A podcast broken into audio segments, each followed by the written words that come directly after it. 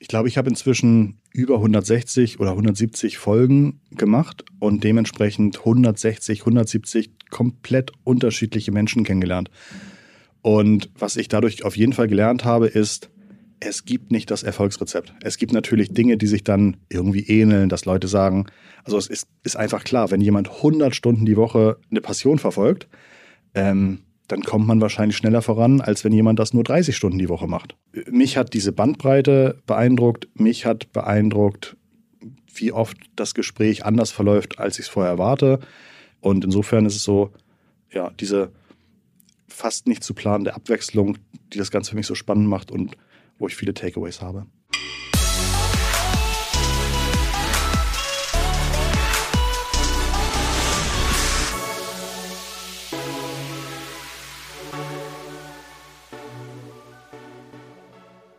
Schon wieder Weihnachten, schon wieder ein Jahr rum.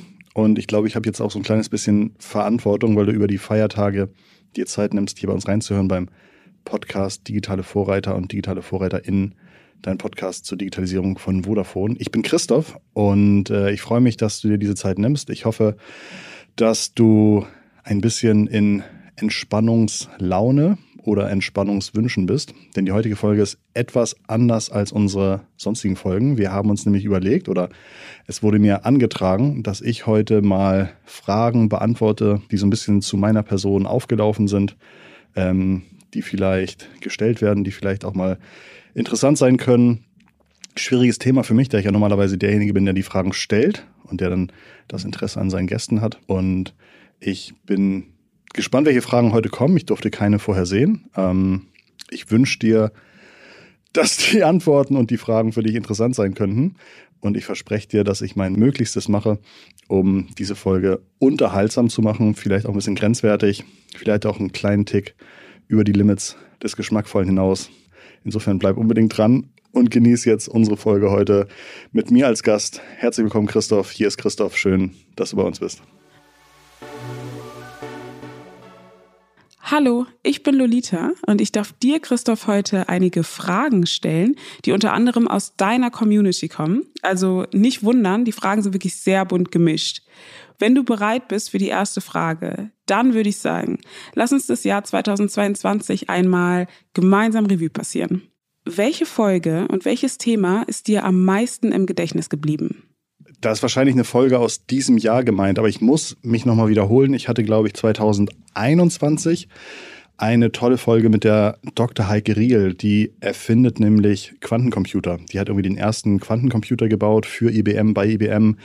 Ähm, das war für mich so ein beeindruckendes Gespräch, weil das so eine im Kopf jung, kindlich verspielte Person ist, die aber in dieser Quantengeschichte ein weltweit führendes Fachwissen hat. Und das hat so einen Spaß gemacht, da so ein bisschen anzuklopfen, reinzuhören, zu merken, mit welcher Liebe zur Quantenphysik sie dieses Thema vorantreibt und was nochmal den Unterschied macht zwischen einem einfachen Experten, der vielleicht Quantencomputing versteht oder ähm, dazu irgendwie Hypothesen, Theorien aufstellen kann und jemandem wie ihr, der so ein ganzes Programm leitet und nicht nur sagt, wir machen Forschung, sondern wir machen im nächsten Schritt auch noch gleich das Herunterbrechen auf Anwendungsfälle. Wir entwickeln eine Programmiersprache für Quantencomputer und wir trainieren schon Menschen draußen, dass sie mit dieser Programmiersprache für Quantencomputer Dinge bauen können, damit sobald dieser Quantencomputer fertig ist, wirklich losprogrammiert werden kann. Und diese, dieses mehrstufige, mehrebene Arbeiten, das hat mich vollkommen begeistert und beeindruckt. Ähm, und das ist mir auf jeden Fall aus 21 hängen geblieben. In diesem Jahr waren es einige, die mich begeistert haben. Ähm, wir hatten im Februar, glaube ich, einmal den IT-Leiter von Otto Dörner hier, ein Hamburger Entsorger. Äh, die wurden gehackt und der hat in einer sehr offenen Folge mir erzählt, wie das alles abgelaufen ist, dass es dann ähm, sogar Kundensupport gibt für Gehackte. Also im Darknet, im Internet gibt es dann richtig von den Hackern Kundensupport. Man kann irgendwie äh, Fragen stellen, kriegt eine Antwort, wie man seinen Computer wieder entsperrt, wo man das Geld hinüberweist, wie man überhaupt Bitcoin kauft und so weiter. Also eine total professionalisierte Branche. Wir hatten später im Jahr dann noch einmal den Stefan Württemberger äh, von der Firma Marabu bei uns. Auch die wurden schon mehrfach gehackt und einfach da nochmal so einen Einblick zu bekommen, wie viele Unternehmen inzwischen gehackt werden, was diese beiden in den Beispielen daraus gelernt haben, wie sie ihre Sicherheit hochgeschraubt haben, teilweise durch einfache Mittel. Das waren auf jeden Fall auch zwei Themen, die mir sehr gefallen haben. Und last but not least bin ich umgekippt, als ich den Hamburger Unternehmer Jonathan Kurfis kennengelernt habe von der Firma Apinio. Ähm, denn der hat in den letzten Jahren eine mehrere hundert Milliarden, äh, mehrere hundert Millionen Euro wertvolle Firma aufgebaut in der Marktforschung. Und er hatte mir im Nachgang nochmal seine Software gezeigt und hatte mir dann da wirklich Während wir das Gespräch haben, haben wir eine bundesweite Umfrage gestartet zur Meinungsforschung mit, glaube ich, 200 Teilnehmenden äh, zum Thema nachhaltiger Energie. Das hatten wir einfach so dann festgelegt. Und während wir das unter das Gespräch geführt haben, lief diese Umfrage los. Es sind 200 Abstimmungen generiert worden in zwei Minuten oder sowas gefühlt oder also gemessen, also wirklich sehr, sehr kurz. Und danach hatte man alle marktforschungsstatistischen Auswertungsmethoden mit den Ergebnissen zu arbeiten. Und das war von den Unternehmern, mit denen ich gesprochen habe, wirklich sehr, sehr beeindruckend, herausragend für mich, zumal er seine Firma, glaube ich, fast oder ganz ohne Fremdkapital aufgebaut hat zu dieser äh, wahnsinnigen ähm, Superbewertung. Und ich sehe da auf jeden Fall noch viel Luft nach oben bei ihm. Und was waren einige der interessantesten oder vielleicht auch überraschendsten Erkenntnisse, die du im Laufe des letzten Jahres gewonnen hast?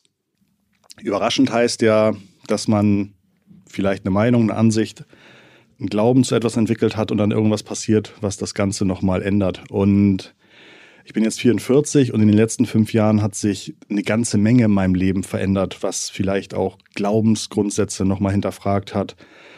Äh, Dinge, die ich irgendwie von klein auf eigentlich für richtig oder für relevant gehalten habe, sich nochmal geändert haben. Und ähm, das hat sich auf jeden Fall auch in diesem Jahr weitergeführt. Ich habe, weiß nicht, ob das dieses Jahr oder letztes Jahr, ganz klar gemerkt, wie gefährlich das Thema TikTok für mich ist, ähm, dass ich sofort die App gelöscht habe. Ich hatte vorher, glaube ich, bis zu zwei, drei Stunden am Tag in Summe dann TikToks geguckt. Und ähm, mit dieser gezielten Detox habe ich auch nochmal versucht, so mein, mein Medienkonsum. Also ich glaube, mich nervt, wenn ich irgendwo lese, seitdem ich meditiere, bin ich sieben Prozent erfolgreicher oder seitdem ich diese neue Trainingsmethode ausprobiere, habe ich nochmal irgendwie drei Prozent weniger Körperfett an mir oder also Menschen, die ähm, diese Selbstoptimierung als Werkzeug benutzen, um irgendwelche messbaren, gerne materiellen oder erfolgreichen Dinge zu schaffen. Ähm, und äh, ich finde das schwierig, weil sich das für mich so ein bisschen anfühlt, als würde man dann diese, ähm, dieses sich hinterfragen, wie, wie, wie kann es mir besser gehen, dass sozusagen die falsche Prämisse davor steht, dass ich möchte, ich möchte erfolgreicher werden, ich möchte mehr Zeit dafür haben oder dafür haben, sondern ich versuche, dass sich das Ganze bei mir vielleicht nicht eher darauf auswirkt, ähm, wie viel mehr Beratungstage ich im Monat abrechnen kann oder sowas, sondern dass ich wirklich gucke, wie kann ich die Zeit besser des Tages verbringen. Ähm, und da habe ich dieses Jahr dann nochmal wieder gelernt, ich gucke inzwischen fast gar keine Filme mehr. Ähm, ich gucke eh nie Sport. Ähm, das sind eh alles schon so Themen, wo ich keine Zeit drauf verwendet habe. Aber ich bin jetzt so im letzten halben Jahr richtig hart dabei gewesen, Know-how-YouTube-Zeug zu gucken.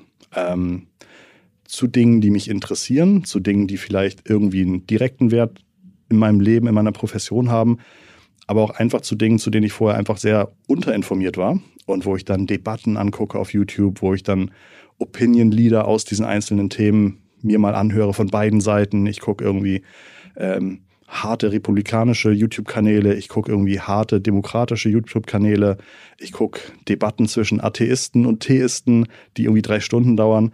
Und das gibt mir so viel mehr Insights in Themen, von denen ich eigentlich dachte, ich hätte schon irgendwie eine gefestigte Meinung oder Antwort. Und das hat mir dieses Jahr auf jeden Fall sehr viel geholfen. Und ich glaube darauf gekommen, dass ich viel Zeit irgendwie so investiere, dass es mich nicht besser fühlen lässt, habe ich gemerkt, als ich angefangen habe, jeden Tag aufzuschreiben, wie fühle ich, also morgens, wie fühle ich mich heute, was habe ich geträumt, wer hat heute Geburtstag, was ist heute im Fokus, was habe ich heute für mich gemacht, was habe ich heute gelernt. Und wenn man das irgendwie mal so zwei, drei Wochen macht, ähm, dann entwickelt sich da so eine Eigendynamik. Da habe ich dieses Jahr einfach sehr viel zugemacht. Das habe ich irgendwie, seitdem ich angefangen habe im Mai oder sowas, täglich durchgezogen. und dadurch, genau, habe ich viel Neues entdeckt, was ich vorher nicht so interessant fand. Äh, auf dem Klo nehme ich jetzt kein Handy mehr mit. Ich habe dann ein Kindle liegen und lese Bücher. Und das waren alles so Themen, die mir persönlich sehr viel Spaß machen und wo ich hoffe, zumindest diese Themen nicht gemacht zu haben, um irgendwie im Business mehr voranzukommen, sondern ein zufriedener Mensch zu sein. Du fragst deine GästInnen immer gerne nach Fuck-Ups und nach Dingen, die richtig schief gegangen sind, weil man daraus bekanntlicherweise am meisten lernt, verständlich. Aber jetzt bist du dran. Wann ist denn bei dir mal eine Business-Sache so richtig in die Hose gegangen? ähm, ja, ich, ich glaube, als ich irgendwie so 16, 17, 18 war, fiel mir das alles sehr, sehr leicht. Ich konnte irgendwie mit Internetseiten programmieren und eigenen Internetseiten für das Alter überdurchschnittlich einfach und gutes Geld verdienen. Ähm, und dachte, das ist ja easy, das Leben, das geht ja so weiter. Und habe deswegen, glaube ich, so Themen wie Ausbildung vernachlässigt. Ich habe ja auch keinen Abschluss. Ähm, fand ich damals total unrealistisch, warum es wichtig sei, einen Uni-Abschluss zu haben wenn ich mit meiner southpark.de Fanseite, die ich damals hatte, schon irgendwie ein tolles Gehalt verdient habe. Ähm, ich war ja irgendwie aus Versehen mal mit 18 oder 19 Jahren erster deutscher Jojo-Meister geworden und bin dann irgendwie um die Welt gereist, bin äh, mit Mr. President auf der Bühne aufgetreten und habe da irgendwie zu Coco Jumbo Jojo gespielt. Äh, äh, also ist irgendwie so ganz viel Zeug passiert, wo ich irgendwie dachte, das ist halt das, das ist halt irgendwie das Leben. Und ich glaube, dass das auch so ein bisschen dazu geführt hat, dass ich vielleicht ganz, ganz tolle Chancen, die ich hatte, auch im Unternehmertum, ähm, dass es mir dann gefehlt hat zu sagen, ich beiß jetzt mal drei Jahre durch und treffe auch ganz, ganz schwierige Entscheidungen, sondern dass ich ganz manchmal auch gemerkt habe, wenn es schwierig wurde, oh, das bin ich so ja gar nicht gewohnt, vielleicht ist das Thema ja nichts für mich. Und ähm, da gab es also ein paar Firmen, die total spannend waren, die irgendwie auch schon äh, viele Dutzend Mitarbeiter und Mitarbeiterinnen hatte, hatten, ähm, die ich gegründet habe und wo ich dann irgendwann gesagt habe, nee, das ist nichts mehr für mich, ich muss weiter.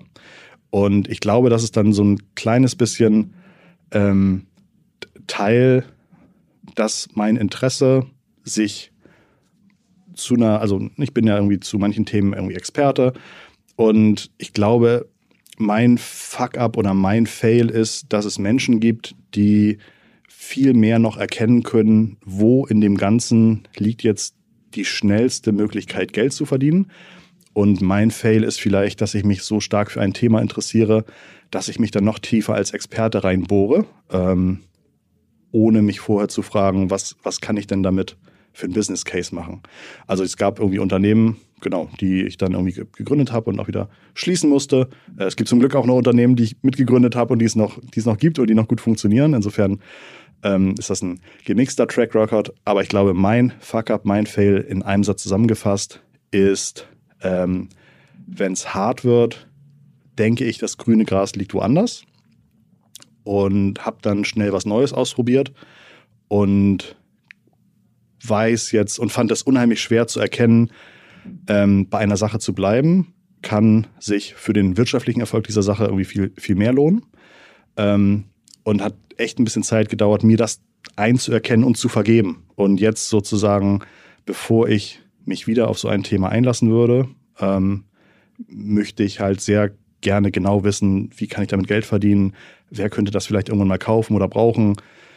Ähm, bin ich da jetzt bereit, die nächsten vier, fünf Jahre Vollzeit meine Energie reinzustecken? Und das hilft mir viel mehr ähm, zu erkennen, warum ich vielleicht momentan noch viel Spaß daran habe, weiter zu beraten und nicht irgendwie die nächste Firma zu gründen, wo ich dann irgendwie Mitarbeiter und Mitarbeiterinnen habe und als Gründer den typischen Gründer Hessel habe. Und das hat mir so ein bisschen Erkenntnis verschafft, aber auch so ein bisschen Ruhe, dass es gar nichts Schlechtes sein muss, ähm, vielleicht auch ein paar Chancen vermasselt zu haben, weil ich dadurch an anderer Stelle vielleicht Dinge gelernt habe und auch Freiheiten habe, die viele Freunde und Freundinnen von mir, die irgendwie gegründet haben, überhaupt nicht haben. Und das war alles sehr interessant für mich zu lernen. Welchen Gast oder welche Gästin würdest du dir für das kommende Jahr wünschen? Hast du da irgendeine Traumperson, die du gerne bei dir hättest? Wir hatten immer wieder Gästinnen und Gäste, auf die ich mich wahnsinnig gefreut habe und wo ich dachte, das, das muss ja eine Folge werden, da hört halb Deutschland rein. Ähm, und man kann es einfach nicht vorhersagen. Das ist wirklich es ist wirklich verrückt, dass man teilweise hatten wir Politiker oder PolitikerInnen und die haben, finde ich, wahnsinnig schlechte Folgen abgeliefert. Oder wir hatten äh, Gründer von großen Unternehmen, bekannten Unternehmen und die haben dann eher nur ihre PR-Show abgespult. Und dann hatten wir aber hier na, irgendwelche Experten oder Leute aus der zweiten, dritten Ebene und die haben dann wirklich mal erzählt und da bin ich rausgegangen und habe was gelernt. Insofern gibt es für mich eigentlich nicht den Wunschgast. Ich glaube, wenn man den Erfolg eines Podcasts in Reichweite messen würde, dann müsste man halt noch viel mehr versuchen, Themen zu identifizieren, die irgendwie jeden, jeden Tag irgendwie interessieren und angehen. Und ich glaube, eine tägliche Übersicht über Finanzen, eine tägliche Übersicht über die großen Digital-Marketing-Unternehmen, täglich, also alles, alles sowas, glaube ich, würde, würde total gut funktionieren. Ähm, aber ich würde mir für die Zukunft lieber Überraschungsgäste und Gästinnen wünschen, bei denen ich halt rausgehe und sage, krass, hätte ich nie gedacht, dass das so eine schöne Folge wird oder so ein schönes Gespräch. Was wolltest du denn als Kind mal werden? Als Kind war ich ein großer Clown, äh, habe mir also irgendwie Aufmerksamkeit verschafft. Entweder war es meine Persönlichkeit oder hatte das Gefühl vielleicht, dass ich zu Hause nur Aufmerksamkeit kriege, wenn ich irgendwie besonders clownig bin, dass das irgendwie meine Nische sei. Aber ähm, ich habe wahnsinnig gern alles von Otto verschlungen, diesem Comedian Otto und ähm, konnte seine Filme mitsprechen, konnte seine Kassetten mitsprechen, konnte seine Lieder mitsingen und hatte schon lange als Kind gedacht, ich werde später wie Otto. Also ich werde später mal ein Comedian. Ähm, und vor sechs Wochen oder acht Wochen oder sowas bin ich zufällig in einem Flugzeug mit Otto Walkes mitgeflogen. Und dann stand da am Ende irgendwie fünf Meter neben mir beim Rausgehen. Da dachte ich, fuck, fuck, fuck, bin ich hingegangen, habe gesagt, hallo Herr Walkes, ähm, will Sie gar nicht stören, Sie sind ja bestimmt privat unterwegs, aber wollte einfach mal Danke sagen für die tolle Unterhaltung, die ich als Kind und mein Leben lang irgendwie von Ihnen so mitbekommen habe.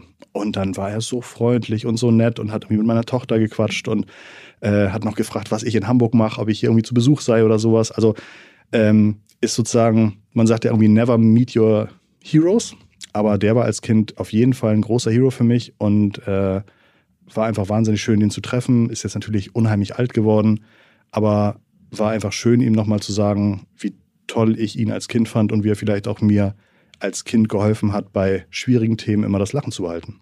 Und in welchem Unternehmen, das hier im Podcast mal zu Gast war, würdest du gern für eine Woche mal Praktikum machen? Ja, auf jeden Fall ähm, Apinio. Das, da bin ich, das, das finde ich, fällt mir sehr leicht. Ich hatte ja selber zwischen 2015 und 2019 ungefähr auch eine Software as a Service gebaut, wo wir dann YouTube messbar gemacht haben. Ähm, und deswegen weiß ich irgendwie, wie das mit Daten sammeln, Daten visualisieren, aus Daten etwas rauszukriegen, was irgendwie attraktiv ist, wo man irgendwie sagt, das kann man lernen. Ich hatte mir damals ein Buch gekauft, das heißt irgendwie Information is Beautiful, wo irgendwie auf hunderten Seiten dargestellt wird, wie man Informationen darstellen kann. Und was ich in dieser äh, Software von Apinio gesehen habe, das ist sozusagen genau das Informationen gesammelt und sehr attraktiv dargestellt. Ähm, das fand ich sehr cool und ich würde wirklich gerne mal sehen, wie ist die Technik aufgebaut, wie funktioniert der Vertrieb. Ähm, ist es einfacher, Kunden vorne reinzuholen oder ist es dann wichtiger, die Kunden lange beizubehalten? Ich glaube, da würde ich sehr, sehr viel lernen, wenn ich da mal eine Woche reingucken könnte. Wie haben sich deine eigenen Ansätze und Strategien durch den Podcast und durch das Lernen von deinen Gästen und Gästinnen weiterentwickelt oder vielleicht sogar verändert? Hast du zum Beispiel neue Tools, Apps oder Ressourcen kennengelernt, die du jetzt mittlerweile regelmäßig benutzt?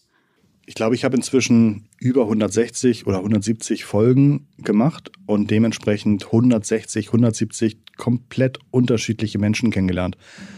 Und was ich dadurch auf jeden Fall gelernt habe, ist, es gibt nicht das Erfolgsrezept. Es gibt natürlich Dinge, die sich dann irgendwie ähneln, dass Leute sagen, also es ist, ist einfach klar, wenn jemand 100 Stunden die Woche eine Passion verfolgt, ähm, dann kommt man wahrscheinlich schneller voran, als wenn jemand das nur 30 Stunden die Woche macht. Ähm, was natürlich total auf der Hand liegt.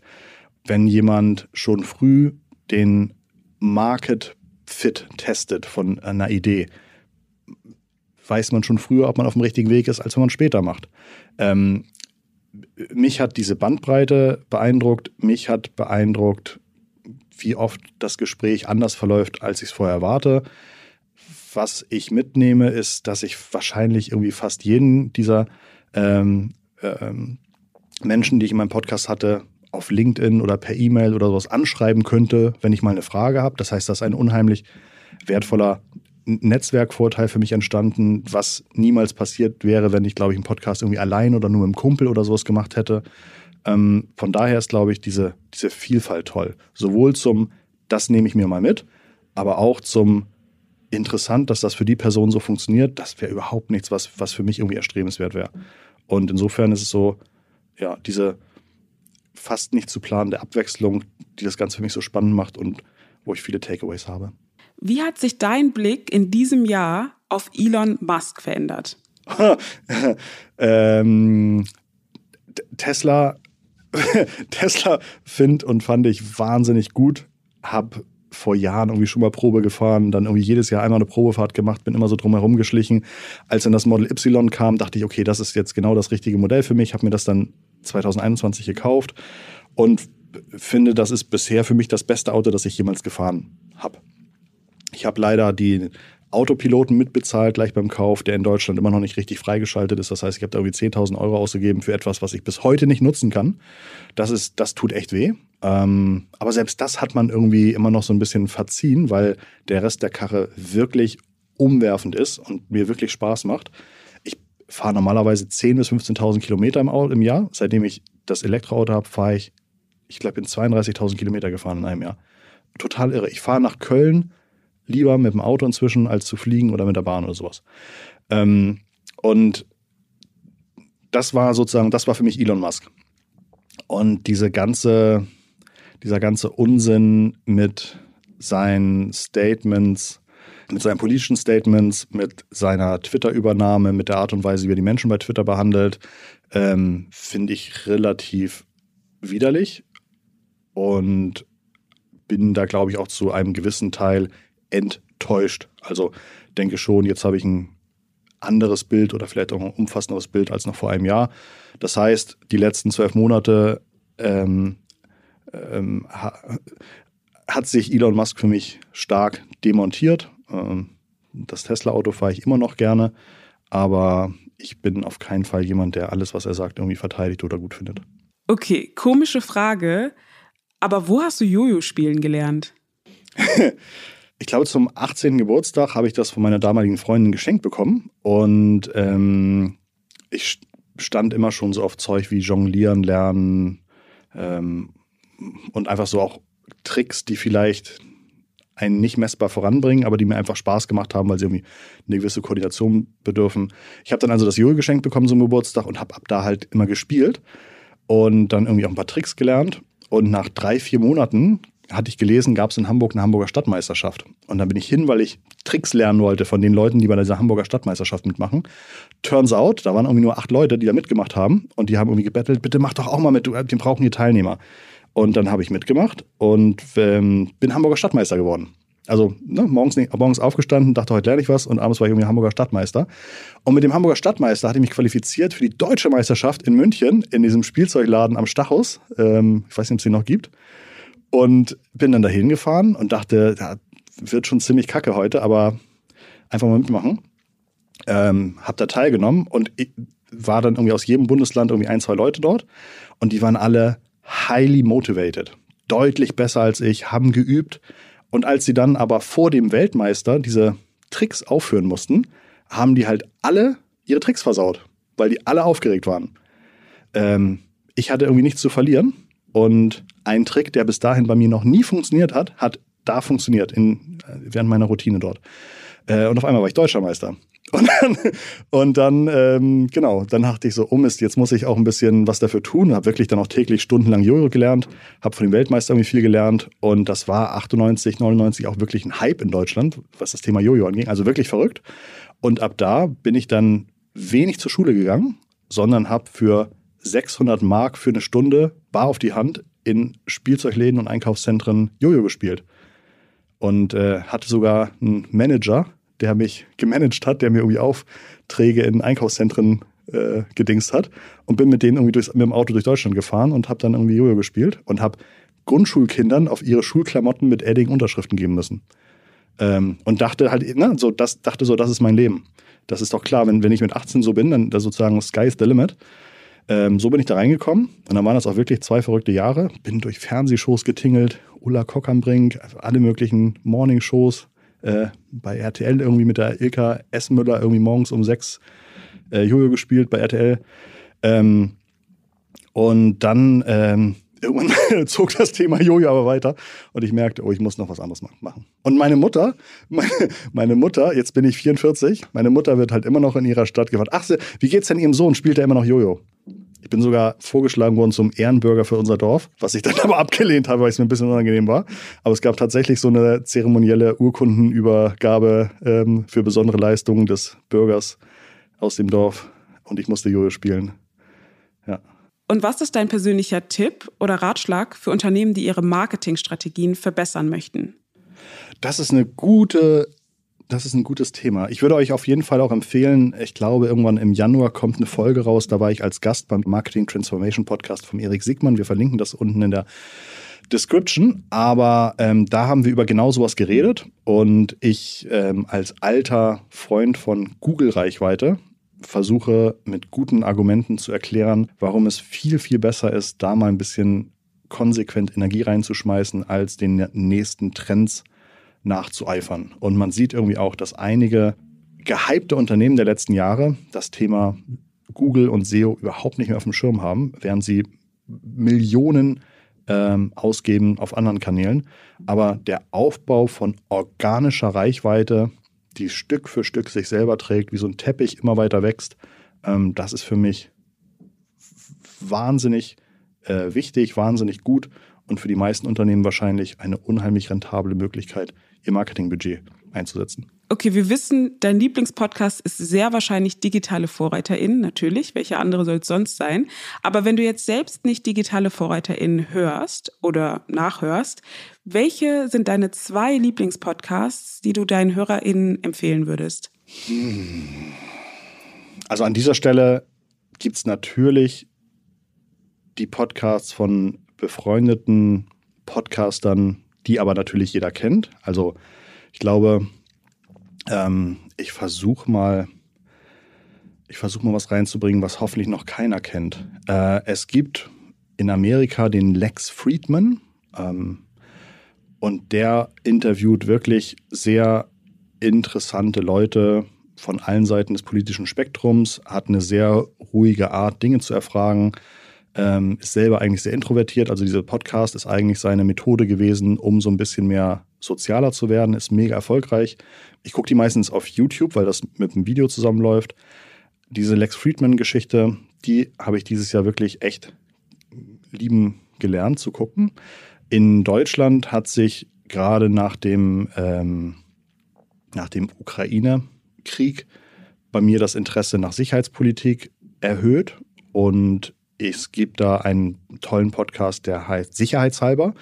Äh, den habe ich auch dieses Jahr erst kennengelernt und irgendwie alle Folgen verschlungen und mega viel gelernt über ähm, Verteidigungsbudgets, über äh, ja, wie, wie ist eigentlich die Sicherheitslage, was ist gefährlich, wie funktioniert es, wenn es zum, zum Angriff kommt, was, was macht die NATO eigentlich, um sich zu verteidigen, wie funktioniert das überhaupt?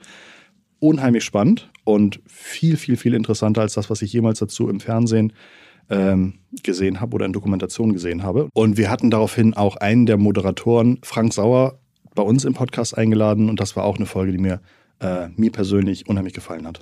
Und jetzt nochmal ganz allgemein gesprochen. Wer sind die Digitalisierungsgewinner und wer die Verlierer in diesem Jahr? Ich bin durch meine Beratung ja eher immer so auf einzelne Fälle oder auf Branchen ähm, eingeschossen. Aber ein Thema, das mir dieses Jahr aufgefallen war, ist, ähm, dass bei Drogerien zum Beispiel, wie krass digital DM ist, der Drogeriemarkt DM, ähm, mit ihrer Internetseite, dass die schon 2015 wirklich bahnbrechende Themen, Kooperation mit Influencern gemacht haben, was andere Drogeriemarken überhaupt nicht hinbekommen haben. Ich glaube, Rossmann hat immer noch 30, 40 Prozent mehr Filialen als DM. Aber was DM auch durch Online und so weiter verkauft. Ich denke, das, das wird sich, ähm, das wird sehr, sehr, sehr relevant dafür sein, dass DM Rossmann einholt, um, überholt, umdreht, was auch immer. Ähm, ich glaube, wir hatten, und da sprechen wir auch in der Folge mit dem Erik Siegmann drüber, wenn man mal in so Tools guckt, dann steht da drin, dm.de bekommt jeden Monat ungefähr 6 Millionen Euro AdWords-Äquivalent an Google-Traffic auf ihre Seite. Und der Mitbewerber Rossmann nur die Hälfte. Das heißt, jeden Monat 3 Millionen Euro, die ein Rossmann ausgeben müsste, um den gleichen Traffic zu, zu bekommen. Und vieles von dem Traffic, den DM da bekommt, konvertiert sicherlich in direkte Bestellungen oder in Leute, die in den Laden rennen und da Sachen kaufen. Ähm, und das ist für mich innerhalb dieser Drogeriebranche ein wahnsinnig beeindruckendes Beispiel, wie viel sie da an unterschiedlichster Stelle richtig machen, wie toll deren E-Commerce-Applikation programmiert ist, wie stark die es schaffen, Angebote und redaktionelle Inhalte so zu verknüpfen, dass ich auch aus einem Tutorial über Halloween-Schminke einfach so die Schminke kaufen kann. Ähm, das ist für mich ein starker Gewinner dieses Jahr. Und ich möchte hier über positive Beispiele sprechen und nicht über Verlierer. Was ist dein persönliches Ziel in den nächsten zehn Jahren? Äh, ein guter Vater zu sein und eine möglichst stabile Familie aufzubauen. Ähm, ich habe ja eine Trennung hinter mir. Das heißt, meine Tochter, die ist acht, die ist dann irgendwie Teil der Zeit bei der Mama und Teil der Zeit bei mir. Und das ist auf keinen Fall, glaube ich, etwas, was, was easy ist, was man immer richtig macht, äh, was man so gestalten kann, dass das Kind später sagt, ach, da hätte ich mir nichts Schöneres vorstellen können.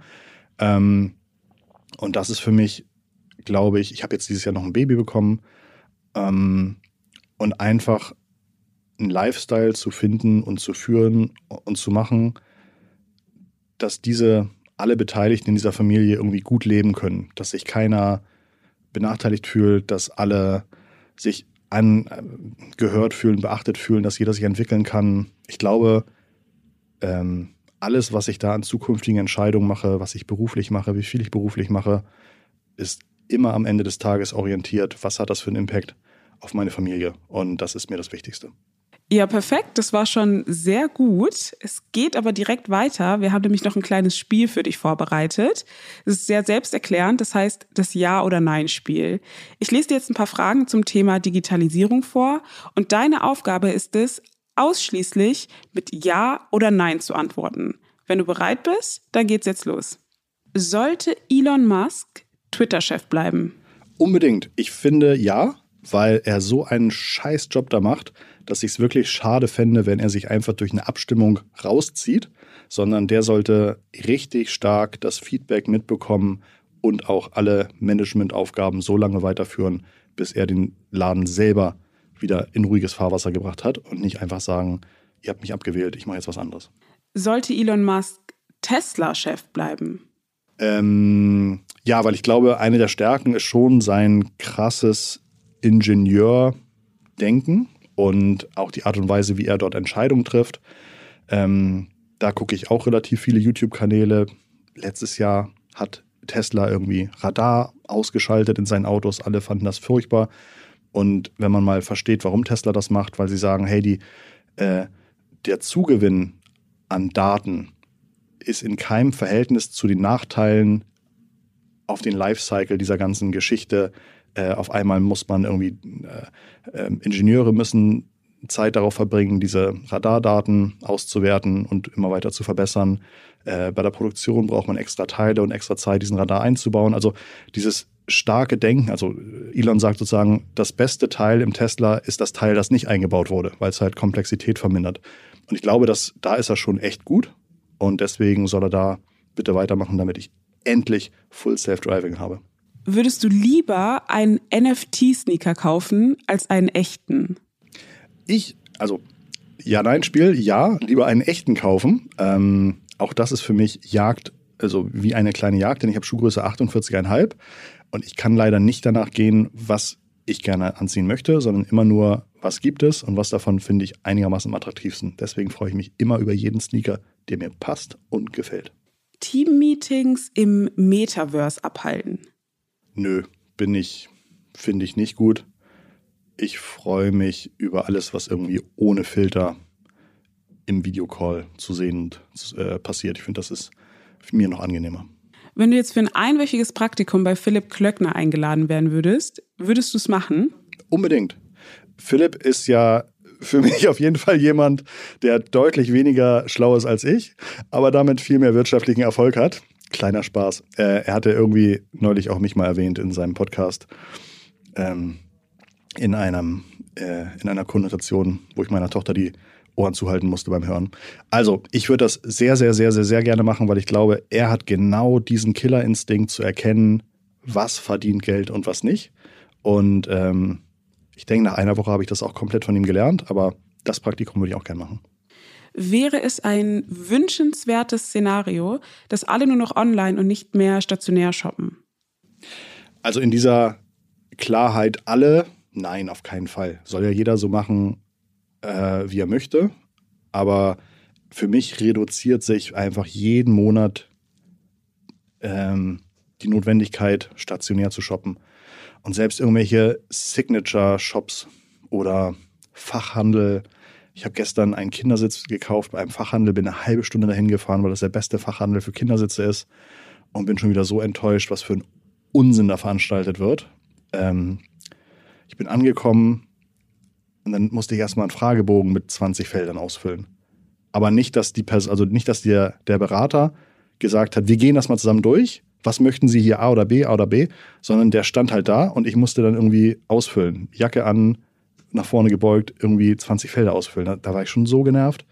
Ähm, und insofern glaube ich, die, die stationären Läden müssen leider ihre Existenzberechtigung Berechtigung noch stark verbessern, aber äh, sie wird nie bei Null sein. Sind NFTs auch 2023 noch ein großes Ding? Bei mir waren sie ja noch nie ein großes Ding. Ähm, ich finde Blockchain spannend, aber alles, was bisher zum Thema Blockchain passiert, stark darauf fokussiert, dass man sagt, ich kaufe einen Shit nur, weil ich möchte, dass jemand anders es mir für mehr Geld abkauft.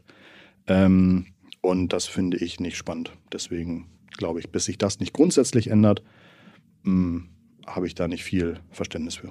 Würdest du es einen Monat ohne dein Smartphone aushalten? Ja, würde ich.